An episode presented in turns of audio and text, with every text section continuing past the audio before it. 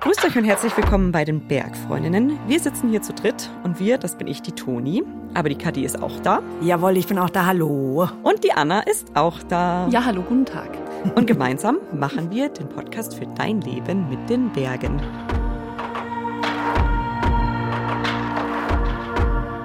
Herzlich willkommen an alle von euch, die uns schon kennen und auch an alle anderen. Falls ihr es noch nicht wisst, bei uns ist es immer so, dass wir uns, oder fast immer so, mhm. es ist unsere Podcast-Tradition, wir knöpfen uns hier jeden Monat ein neues Thema vor und dröseln das dann in vier Folgen auf. Und heute ist es soweit, wir eröffnen den November.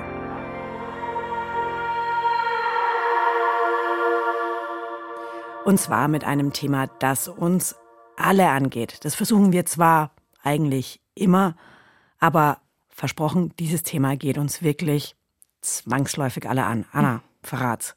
Ja, mache ich gerne. Das Thema für den November ist der Klimawandel.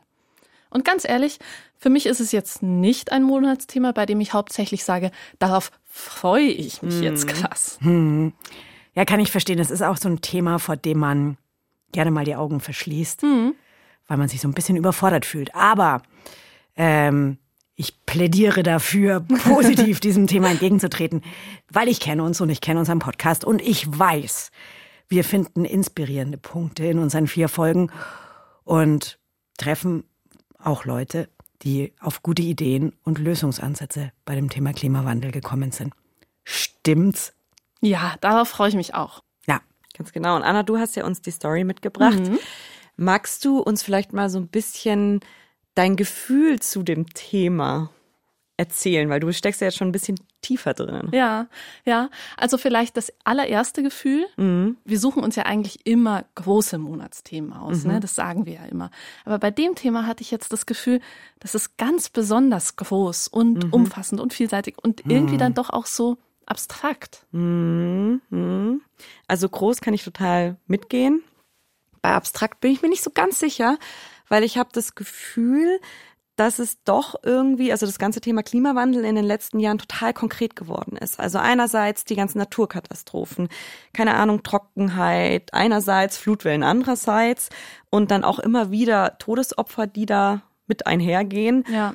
Und dann auch der vergangene Sommer, der für mich noch super präsent ist. Ähm, da habe ich jetzt auch nochmal nachgeguckt, um jetzt keinen Quatsch euch zu erzählen. Der war wirklich der wärmste jemals gemessene Sommer in Europa. Und auch die Präsenz des Themas in den Medien und in der Politik erhöht sich gefühlt permanent eigentlich. Ja. Hm, ja, das stimmt. Und ich finde auch, wenn man viel in den Bergen ist oder mhm. jemand ist, der sich für Berge interessiert, wird das Thema immer deutlicher. Mhm. Ich betrachte das natürlich ähm, aus der Skifahrerinnenperspektive. Und da war es diesen Sommer schon extrem, was man so von den Gletschern gesehen hat. Also die mhm. LeistungssportlerInnen trainieren ja auf den Gletschern auch im Sommer. Und was da für Videos in meinen Timelines hochgekommen sind von Bächen, die dann nur so runtergeflossen sind, Krass. wo sie dann mit den Schienen durchgewartet ja. sind. Das war schon extrem. Oder der Dachsteingletscher jetzt zum Beispiel, mhm. der macht einfach nicht mehr auf im Winter. Da gibt's keinen Skibetrieb. Und so in der Form gab's das zumindest zu meinen Lebzeiten noch nicht. Finde ich mhm. schon extrem. Mega Stichwort, Kadi, Gletscher. Mhm. Da sind wir nämlich schon beim Ort des Geschehens unserer heutigen Story, die ich euch mitgebracht habe. Die Story spielt am Marmolata-Gletscher. Das ist der Gletscher des höchsten Berges der Dolomiten, also auf der Südseite der Alpen. Mhm. Da ist im Juli diesen Jahres etwas Schlimmes passiert. Und das erzählen wir in dieser Geschichte. Und was ich da gleich sagen will, ist, was passiert ist, ist heftig. Wenn ihr sensibel seid für die Schilderungen von Verletzungen, dann hört euch diese Folge vielleicht nicht alleine an. strange because if you tell me what did you do the 1st of July? Es ist seltsam. Wenn du mich fragen würdest, was hast du am 1. Juli gemacht, würde ich antworten. I don't know. Keine Ahnung. Tut mir leid. I'm sorry, I can't remember. But now talking uh, about the 3rd of July with you. Aber jetzt reden wir über den 3. Juli und ich kann jeden einzelnen Moment dieses Nachmittags vor meinem inneren Auge sehen. And, uh, it's still, uh, und es ist immer noch heftig für mich. A big, uh, big emotion for me. Ich weine immer noch. I'm, I'm still crying. Das ist Silvano. Der Tag, von dem er spricht, ist der 3. Juli 2022. Und um den geht es in dieser Geschichte. Es ist ein Tag, an dem der Klimawandel sein hässliches Gesicht zeigt. An einem wunderschönen Sommertag, mitten in Europa und elf Menschen das Leben kostet. Weil die Eisdecke der Marmolata, der Königin der Dolomiten, einfach über ihnen zusammenbricht.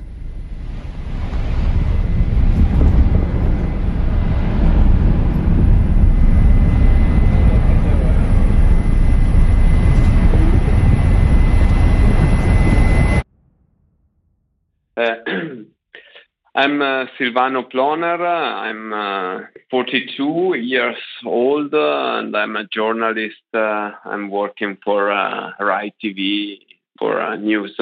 Silvano ist Journalist für die Rai. Das ist quasi ARD oder BBC Italiens, halt der öffentlich-rechtliche Rundfunk.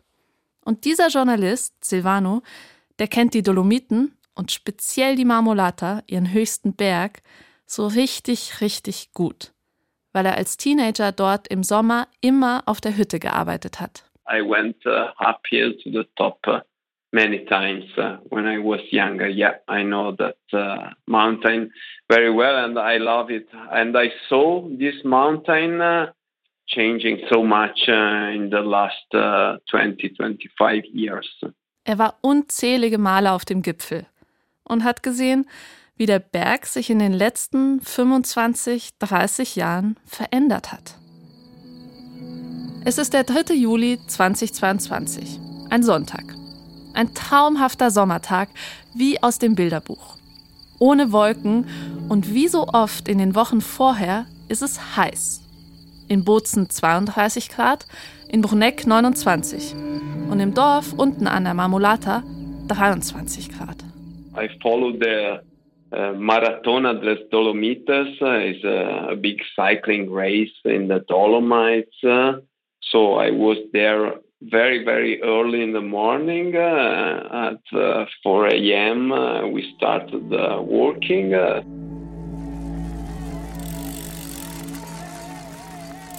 Silvano startet also gut in den Tag und das schon um 4 Uhr morgens. Er berichtet über das Radrennen Maratona des Dolomites.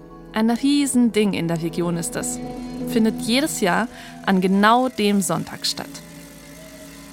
And also I remember that uh, uh, following the cycling, uh, when we passed to Selayok, uh, is, a, is a mountain just in front of Marmolada. Das Selajoch ist so ein Punkt, von dem aus man die Marmolata mega gut sehen kann. Und auch wenn kein Radrennen ist, stehen da immer viele Leute und machen Fotos. Von den Dolomiten, die einfach sauschön sind und sogar zum UNESCO-Welterbe gehören. Und von der Marmolata, und die ist die Königin der Dolomiten, sagt man. Aber Silvano, der ist heute nicht beeindruckt, als er darüber schaut, sondern erschüttert, weil er kaum Schnee sieht. I watched the Marmolada and uh, I thought, uh, wow, so less snow this summer was a strange because even the snow last winter uh, was really, really small. It snowed three, four days, not more than one meter. Silvano fällt in diesem Moment was auf, was die Gletscherforschung seit Jahrzehnten beobachtet und was mutmaßlich der Marmolata an diesem Tag zum Verhängnis werden wird.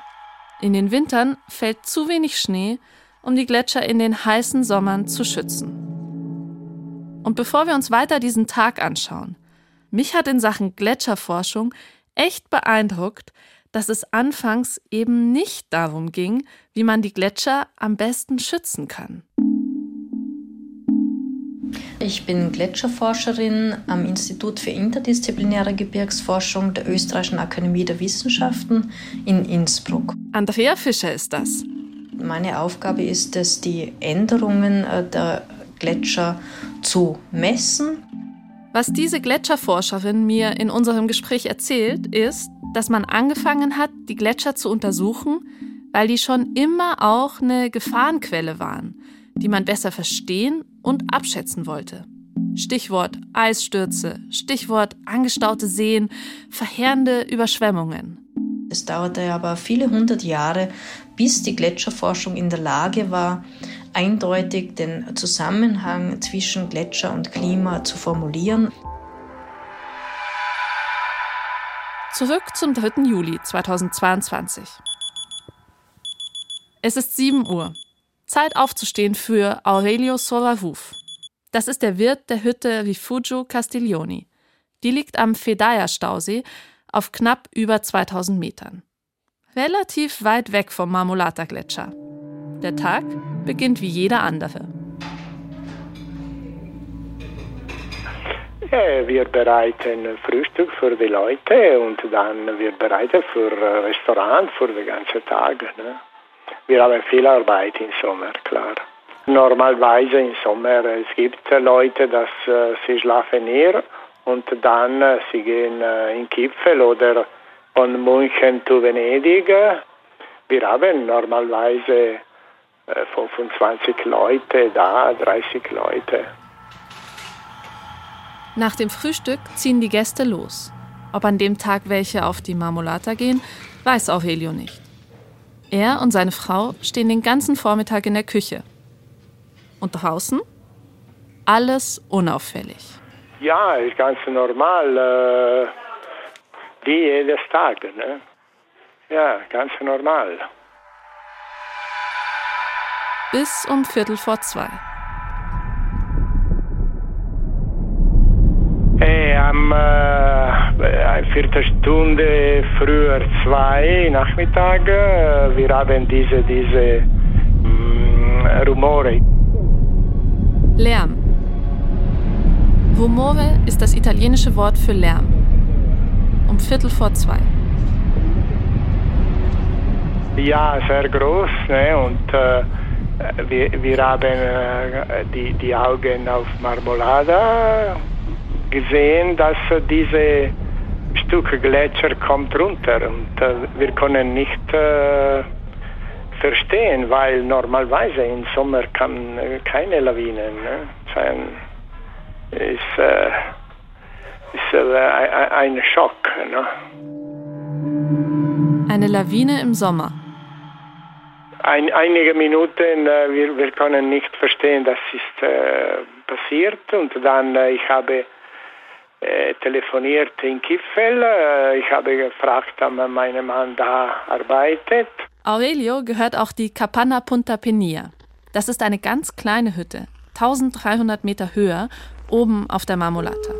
Er ruft dort an und fragt, ob die oben wissen, was los ist.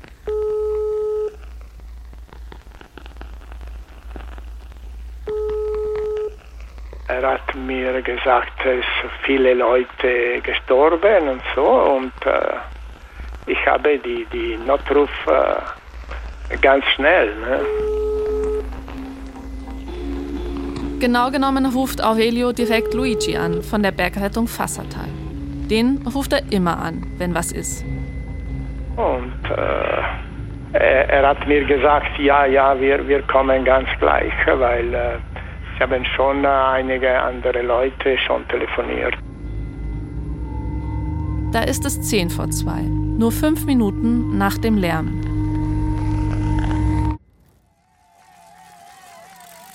Der Journalist Silvano ahnt da von all dem noch nichts. Er ist seit 4 Uhr morgens auf den Beinen. Er hat um 2 Uhr mittags Feierabend, setzt sich ins Auto, fährt in Richtung Trient, will nach Hause. Und dann der Anruf.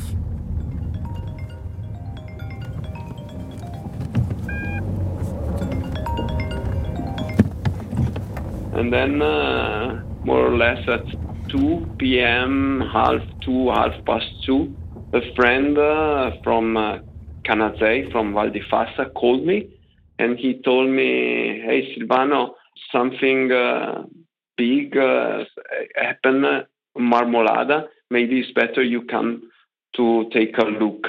Irgendwas Schlimmes sei passiert. Das sagt ihm sein Freund aus Canazei. Und dass Silvano kommen soll, am besten schnell. An den Fuß der Marmolata. Silvano will natürlich wissen, was da los ist. And I said, okay, but what happened? And he told me, people says, uh, firemen says an uh, avalanche. Und da ist es wieder, das Wort Lawine, beziehungsweise Englisch Avalanche. And I thought, what's strange, an avalanche in July with no snow on the mountain. That was so strange because uh, it couldn't happen avalanche, snow avalanche on 3rd of July with no snow on the mountain. Eine Lawine ohne Schnee. Das kommt Silvano auch so komisch vor. Der findet das genauso seltsam wie Aurelio, der Hüttenwirt. And uh, I turned my car uh, and uh, went back to the mountain to Canazei. Silvano wendet, fährt nach Canazei. Ohne auch nur ansatzweise zu ahnen, was ihn dort erwarten wird. Es gibt Gletscherunglücke, für die gibt es Warnzeichen. Das wären, wenn bereits Blöcke herabstürzen. Das ist wieder Gletscherforscherin Andrea Fischer. Sichtbare Risse sich im Eis befinden, äh, die sich immer weiter öffnen, wenn Geräusche zu vernehmen sind, dann kann man davon ausgehen, dass diese Eismasse in Bewegung ist und potenziell instabil sein kann. Und es gibt Gletscherunglücke, die kann niemand vorhersehen. Nicht den Tag, nicht die Zeit. Und auch nicht, dass sie überhaupt passieren. Für Naturgefahren relevant sind Seen, die sich äh, am Gletscher oder am Eisrand äh, bilden. Weil sich diese Seen, also solche Wassermassen, sehr schnell ansammeln und weil sie, wenn es keinen natürlichen Ablauf gibt, plötzlich ausbrechen können. Und genau da lauert eine große Gefahr, die nicht vorhersehbar ist. Da man aber den Gletscheruntergrund nur schlecht untersuchen kann, weil auch die Fläche so groß ist und sämtliche Untersuchungsmethoden äh, geophysikalischer Natur sind, wo man an Ort und Stelle hingehen muss, das nicht vom Satelliten oder Hubschrauber aus machen kann, ist es eigentlich nicht möglich, äh, Seen, die sich im Untergrund der Gletscher bilden, zu erkennen.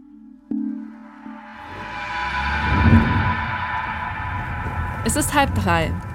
Diese Lawine ist 45 Minuten her. Silvano sitzt im Auto und organisiert. Ruft einen Kameramann an, den er in der Gegend kennt.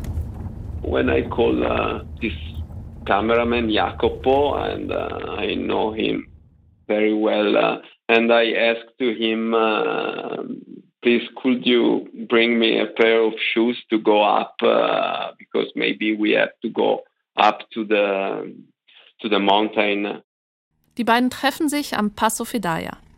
Jacopo hat Bergschuhe für Silvano dabei, weil sie vielleicht hoch müssen. From Passo Fedaya, looking up to the mountain, we saw the helicopter was turning uh, uh, uh, to the top of the mountain in the air. Vom Parkplatz aus sehen sie einen Helikopter über dem Berg kreisen. Und auf einmal kommen da zwei Menschen am Parkplatz an. Zwei, die es gesehen haben. And uh, they told us mm, a big uh, ice avalanche uh, slide down from the top uh, of the glacier. And looking up, uh, we saw this big hole in the middle of the glacier. And uh, there I, I realized what happened. Eine große Eislawine sei runtergekommen, erzählen die beiden. Und in dem Moment wird Silvano klar, was passiert ist.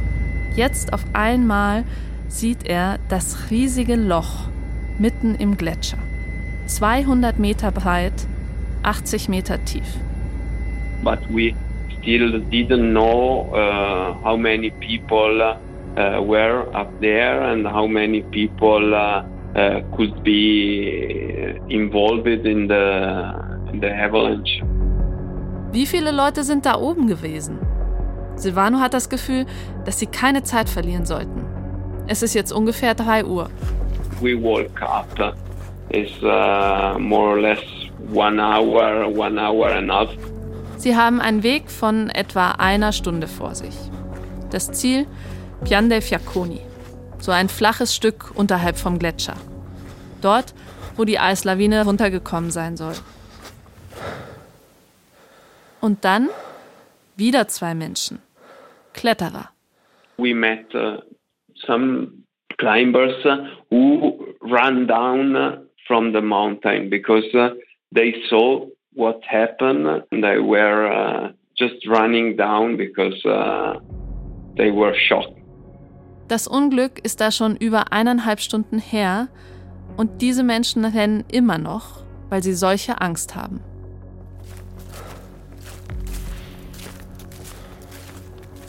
Die nächsten. Ein italienisches Paar.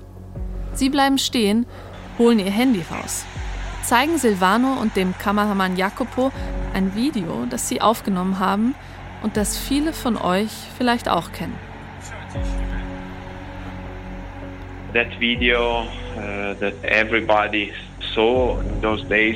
Auch ich habe dieses Video gesehen. Jemand steht da am Hang und filmt bergab. Ganz nah rast da diese Gletschermasse vorbei. Unten laufen zwei Bergsteiger. Und was ich mich immer wieder gefragt habe, wie kann es sein, dass es dieses Video überhaupt gibt? Man meint dauernd, gleich ist es vorbei für die Person, die das filmt. And this video was uh, on the phone of uh, this guy, and uh, they were really shocked. They they told me maybe there is one chance on a, billion to survive for us, and that uh, chance was our chance because they saw the dead in the face. Ganz knapp und wie durch ein Wunder haben diese beiden überlebt. Mit ihnen führen Silvano und sein Kollege das erste Interview.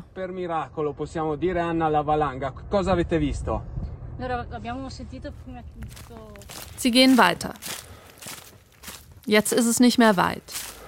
Und oben am Pian dei Fiacconi treffen sie auf die Bergretter.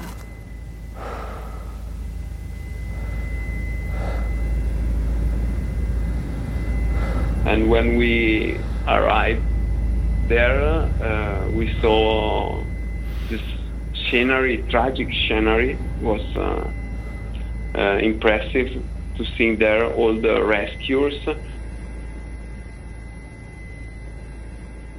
In der ersten Moment, äh, wir waren nur drei Leute. Das ist Luigi, der Bergretter, den der Hüttenwirt angerufen hat. Der ist schon fast zwei Stunden da oben am Berg. Am Anfang waren sie nur zu dritt. Wir waren zwei von Bergrettung und einer war Doktor. Der Doktor, der Doktor, schau, was mache ich hier? Hat gesagt. Was mache ich hier? War unmöglich.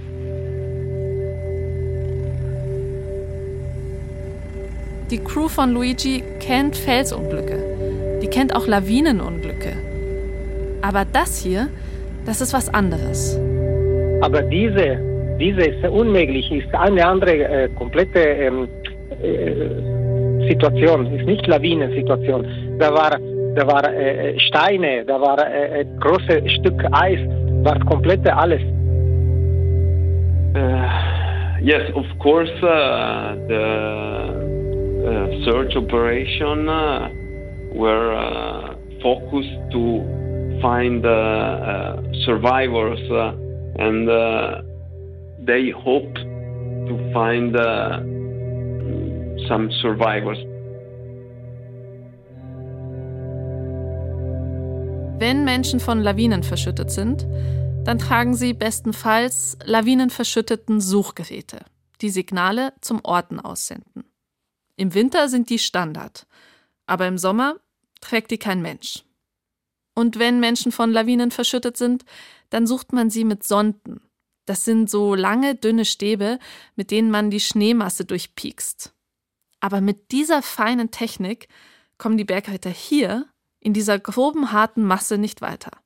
Keine Chance. Du kannst äh, mit, mit Pickel äh, äh suchen und diese war keine Lawinen, war eine, eine mit Steinen, mit äh, alles.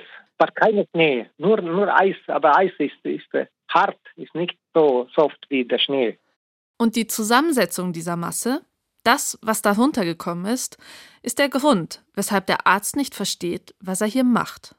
They knew immediately that was uh, very uh, improbably to find some survivor cover from uh, that uh, uh, avalanche of ice and rocks.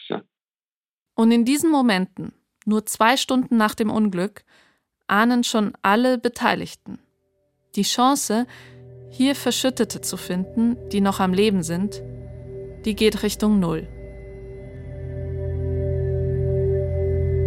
Die Leute waren nur Stückleute, waren nicht komplette die Leute.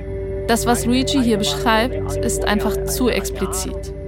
Das wollen wir euch nicht zumuten. Nur so viel.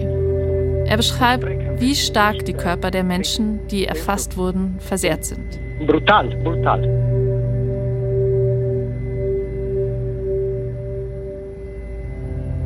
And uh, even uh, in the days uh, after the event, uh, we saw daily the rescuers uh, bringing down to the valley these black bags uh, with parts of people who were uh, in the events. Silvano kommt jeden Tag in der nächsten Woche an die Unglücksstelle. Und jeden Tag sieht er sie. Diese schwarzen Plastiksäcke, die die Wetter nach unten bringen.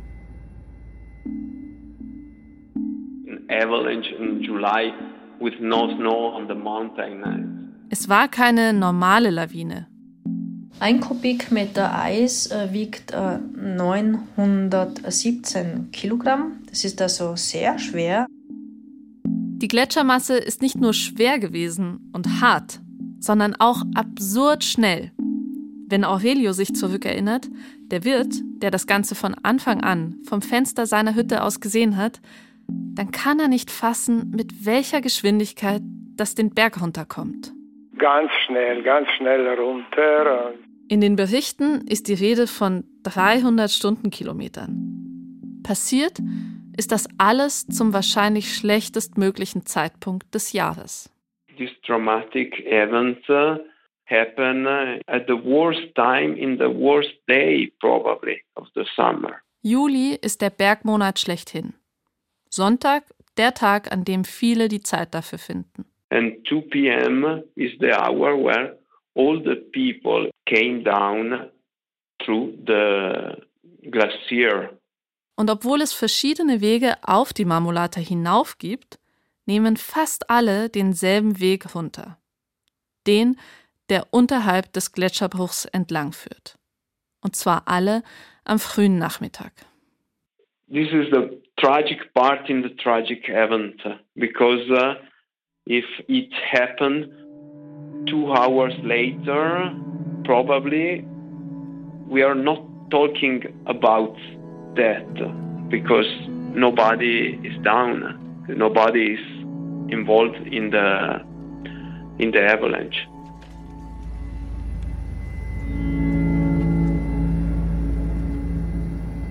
Silvano glaubt, das Geschehen wäre längst vergessen, wenn es nur zwei Stunden später passiert wäre weil vermutlich niemand zu Schaden gekommen wäre.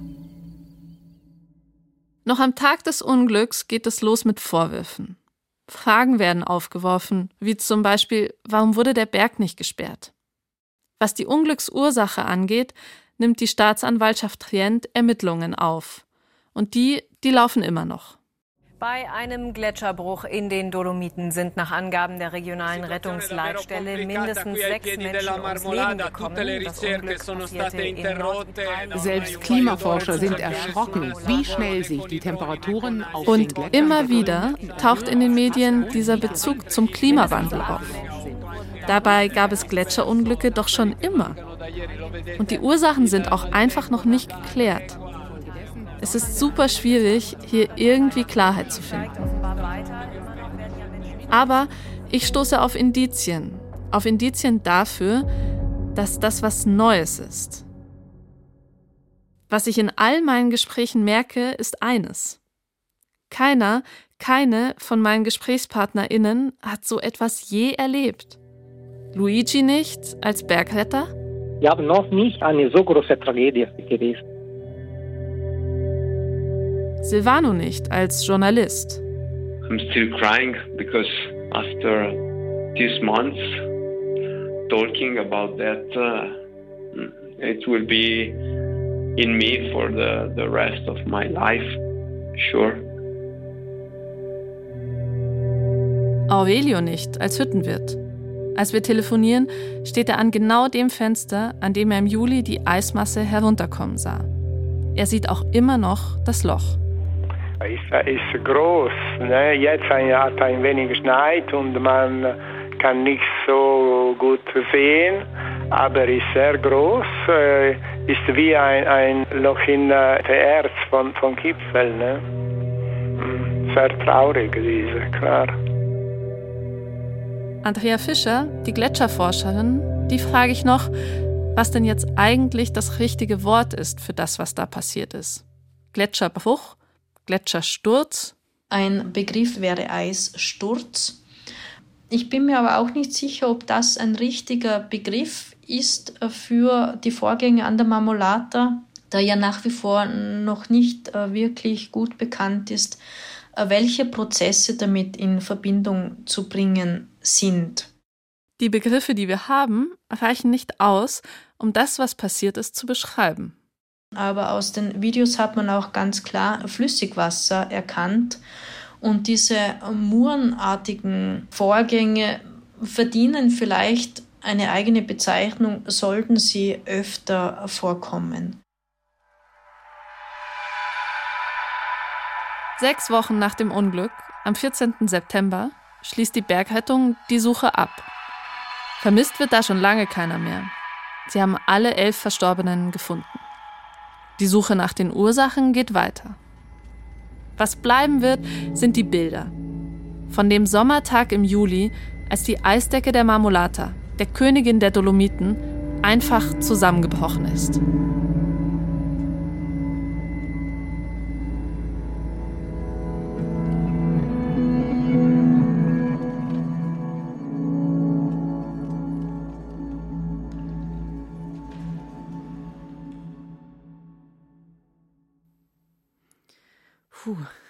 Vielleicht ganz schön schwere Kost tatsächlich, wenn man mal so einen tiefen Einblick auch in die Köpfe der Menschen, die daran beteiligt waren, direkt und vor Ort waren, bekommt. Hm.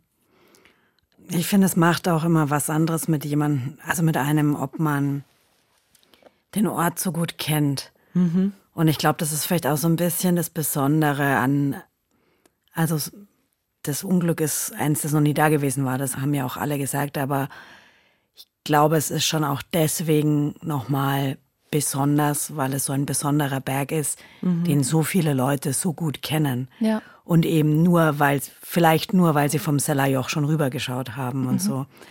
Und ich finde, man hat dann eben jetzt auch bei dieser Geschichte immer so im Kopf, oder ich hatte jetzt die ganze Zeit im Kopf, ah ja, wie ich damals dieser mhm. La Ronda mit dem Rennrad gefahren bin, oder Kanazei ist halt ähm, zum Mountainbiken auch mega und aus welchen Perspektiven man da immer auf diesen Berg geschaut hat. Und er ist einem so präsent, dass dieses Unglück dadurch, glaube ich, auch sehr präsent bleibt, weil ich glaube, es geht sehr vielen Leuten so. Ich meine, die Dolomiten als Berge und gerade dieser mhm. sind halt einfach, ja, ikonografisch, sagt man da. So mhm. sagt man, glaube ich, ja. Iconic ist schöner, irgendwie ist das deutsche Wort doof, aber ich, mir fällt gerade kein besseres ein. Ich, also was mir auch nochmal bewusst gemacht hat, wie doch außerordentlich dieses Ereignis war, war jetzt nochmal der letzte Beitrag der Gletscherforscherin, dass sie gesagt hat, ja, diese ja. Wassermuren, mhm. für die gibt's eigentlich noch ja. gar keine Begrifflichkeit. Mhm. Und wo ich mir auch dachte, aha, rechnet sie jetzt als eine Person, die sich mit sowas wohl sehr gut auskennt, ähm, damit das, das wohl in Zukunft noch öfter passiert, wenn sie sagt, ja, also man muss wohl überlegen, ob man dafür nicht sogar einen Begriff findet. Mhm. Da habe ich mir gedacht, oh ui. Ja. Das scheint von der Forschung wahrscheinlich nicht als das letzte Mal eingeordnet, das erste und letzte Mal eingeordnet zu werden. Ja, und insgesamt, ne, also wie, wie geht man damit um? Mhm. weil die Frage nach der Schuld wurde ja eh schon gestellt, aber dieser einfache Rückweg, der ging halt nun mal da unten vorbei. Heißt es jetzt, man kann im Hochsommer nicht mehr unterhalb von Gletschern entlang gehen? Also das müsste man sich mal praktisch vorstellen, mhm. was es bedeuten würde. Mhm. Ähm, Und auch, also, was kann man für Maßnahmen treffen? Ja. Also sie hat ja, glaube ich, auch gesprochen von diesen potenziell gefährdeten Stellen, die man nicht erkennen kann. Ja. Was liegt da überhaupt in der Hand des Menschen, ja. da irgendwie Vorkehrungen zu treffen und wo sind auch irgendwie Hände gebunden, dass man sagt, bis hierhin können wir irgendwie Sicherheit schaffen und ab einem gewissen Punkt können wir einfach nichts mehr tun. Mhm. Ganz, ganz viele Fragen. Super viele Fragen, ja. Und ich finde, das ist irgendwie sehr exemplarisch grundsätzlich für das, was wir vielleicht vom Klimawandel stimmt, ja. zu erwarten mhm. haben. Ne? Das, was, mhm. was als, ne, also das ist als Welterbe wurde das erfasst und das ja. bevölkert jetzt. Also was mhm. ganz Massives wird sich so ändern. Und das, was du eben gesagt hast, also was mir bisher eher nur bekannt war, also klar, irgendwie so Hochtourensaison verschiebt ja, sich ja. zum Beispiel, mhm. ne? Ja, Oder wird auf jeden Fall massiv kürzer. Oder was es auch heißt, im Sommerbesteigungen Mont Blanc kann man eigentlich wegen, ähm, wegen Steinschlag nicht, äh, mehr, machen. nicht mehr wirklich machen. Diese, diese Sachen, also Berge werden unbesteigbar werden. Ähm, was passiert im Wintersport? Das hast du vorhin schon mal erwähnt. Mhm. Werden manche Täler austrocknen? Das sind alles so heftige Veränderungen. Mhm. Und man muss dazu ja sagen, das sind ja alles nur Freizeitgestaltungen von uns. Ne? Ja. Also es gibt ja auch Veränderungen, die Menschen auf total existenzieller Ebene schon genau. betreffen. Ja. Ja, das ist nochmal eine andere Liga. Aber ja, jetzt sprechen wir so in diesem Bergkontext ja. drüber und es ist schon so, da ist wirklich Klimawandel überhaupt kein Wort dafür. Das klingt so glimpflich, als würde sich das Wetter ein bisschen ändern. Ne? Mhm. Ja, und es zeigt halt auch, finde ich, dass klar gibt es irgendwelche Szenarien und Modelle und wenn es jetzt so und so viel wärmer wird, was passiert dann? Mhm. Aber auch mit dem Unglück hat keiner gerechnet, ja. oder? Es wird halt wahrscheinlich noch viel krasser werden, als wir es im Moment vermuten. Ja. Och, Leute, wir könnten direkt hm. weiter talken, ja. ne? Genau, aber das machen wir lieber in einer Woche. Ganz genau. Wir sind uns sicher, ihr habt jetzt auch ganz, ganz viele Gedanken, Fragen, Ideen, Geschichten ähm, die ihr loswerden wollt zu dem Thema. Ähm, wie wirkt sich denn der Klimawandel zum Beispiel auf euer Bergleben aus? Wirkt es sich denn schon darauf aus? Habt ihr vielleicht irgendwas euch vorgenommen, was ihr an eurem Bergleben vielleicht auch verändern wollt? Schickt uns wie immer sehr, sehr gerne eine Sprachnachricht an die 0151 1219 4 mal die 5 oder auch eine Mail an die Bergfreundinnen.br.de. Sprachnachrichten haben wir aber lieber. Was wir auch sehr gerne haben, ist ein Abo, wenn euch Bergfreundinnen gefällt und auch eine gute Bewertung. Also lasst uns was da, wir freuen uns. So, von mir kommt jetzt noch der Abspann zu dieser Folge. Redakteurin dieser Folge ist Ann-Kathrin Wetter. Ton und Technik hat Robin Ault gemacht. Autorin der Folge war ich, Anna Hatzelek. Und ich sage jetzt noch, ciao, macht's gut. Tschüss. Bis nächste Woche. Bis nächste Woche.